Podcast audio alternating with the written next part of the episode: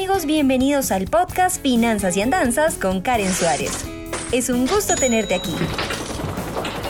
Exploraremos de la manera más sencilla posible el mundo de las finanzas, la economía, el emprendimiento y la productividad. Y claro, te contaré algunas de mis andanzas. Aquí vamos. Hola, hola y bienvenidos a un nuevo episodio de Finanzas y Andanzas. Ay, ahora que me mudé, me doy cuenta de los gastos del hogar.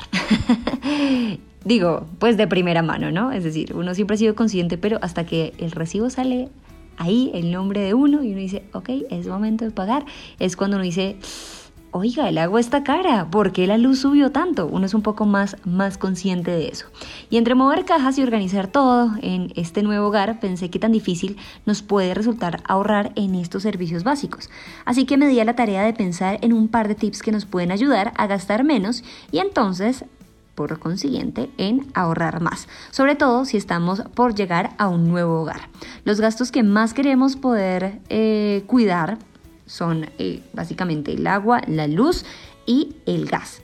En el caso de la luz es bien importante que de muy, eh, den, una muy buena revisada a la instalación eléctrica para que no nos vayamos a encontrar con alguna fuga de energía. ¿Sí? Un buen tip es apagar todas las luces cuando no las estemos usando y desconectar aparatos electrónicos que tampoco estén en uso. Algo pasaba en mi anterior casa es que uno apagaba los bombillos y los bombillos titilaban, ¿sí? o se quedaban como brillando pero mucho más bajito. Esto realmente marca en el consumo, así que si podemos hacer como una revisada a, a, nuestra casa de fugas eléctricas sería buenísimo. Un secreto más es que podemos empezar a utilizar focos LED que tienen una buena intensidad de la iluminación y lo bueno es que eh, no hay tanto consumo. el consumo de energía de los focos LED es cuatro veces menor. Sí, cuatro veces menor. Eso es buenísimo, ¿no? En cuanto al gas, es muy parecido. Y de hecho nos pasó en nuestra nueva casa que yo prendía la estufa y salía una llamarada como para hacer una carne así asada. Yo decía, bueno, y le intentaba bajar, pero si sentía que había una fuga de gas. Entonces lo que hicimos fue llamar a un señor que ajustó un poco, cerró la llave y, y ajustó como los, los fogones y ahora todo está en orden. Es muy parecido a lo de la luz. Hay que revisar que no haya fugas. Al cocinar es importante que si por ejemplo nuestra ducha es de calentador, mirar este, la potencia, mirar que efectivamente cuando prenda si esté calentando el agua, que no haya como esa fuga ahí innecesaria. Y es importante también tapar las eh, cacerolas cuando estemos cocinando para aprovechar el calor y que los alimentos se cocinen más rápido que pues también eso nos va a ahorrar. En esta época de frío además podríamos mantener el calentador en piloto cuando no lo estén usando. Esto ayuda también a generar un poco más de ahorro.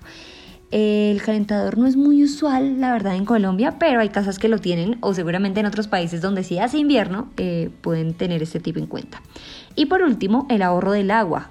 Yo soy súper ahorradora de agua y es importante tener un balde, bueno, yo lo hago así, en la ducha y con ese mismo balde una vez uno puede este, regar las matas si quiere o colocarlo en donde se dispensa el agua del inodoro. Entonces uno puede también ahorrar así, porque realmente el agua de la ducha no es agua que va a salir absolutamente contaminada, es decir, uno se lava el cuerpito y eso ya es, uno no es un ser tan impuro para no volver a reutilizar el agua, claro, no para hacer el arroz ni tomársela, pero sí para cosas como eh, las matas, si está limpia, ¿no? Ojo con el jabón y si ya tiene mucho jabón y demás, entonces uno lo pone en la taza, que es lo que eh, nos ha funcionado.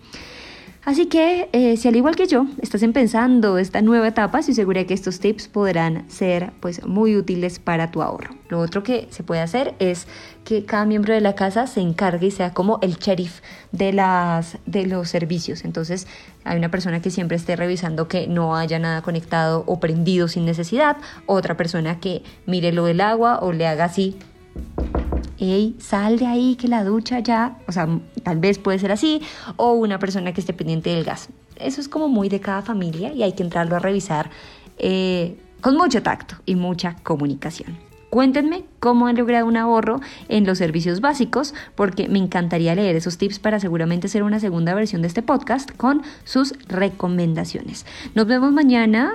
No nos vemos, nos escuchamos mañana en un nuevo episodio de Finanzas y Andanzas. No olvides visitar mi canal de YouTube, mi página web www.karensuarez.com y seguirme en el resto de mis redes sociales como Facebook, Instagram, Twitter y LinkedIn. Mañana nos escuchamos. Chao.